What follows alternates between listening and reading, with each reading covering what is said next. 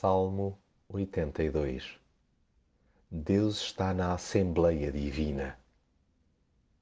A Deus nada passa despercebido. Ele está atento ao que se passa na terra. O seu desejo é que a justiça seja estabelecida aqui embaixo, precisamente por aqueles a quem ele delegou essa responsabilidade. Acontece que uma fatia significativa das autoridades humanas cede a interesses obscuros, ao invés de sair em defesa dos necessitados e dos órfãos. O enriquecimento ilícito e a sede de poder falam mais alto do que a salvaguarda dos interesses dos mais débeis.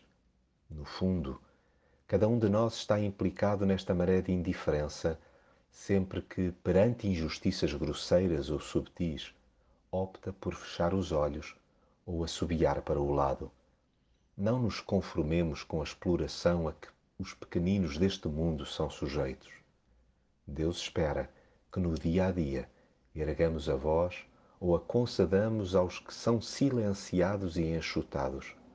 Arranquemo-los das mãos de gente cruel e sem escrúpulos.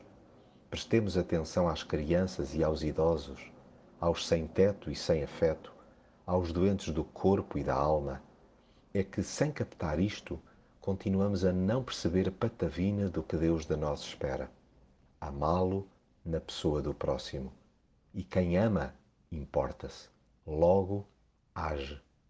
Paremos de caminhar às escuras, pois a terra está à beira da ruína.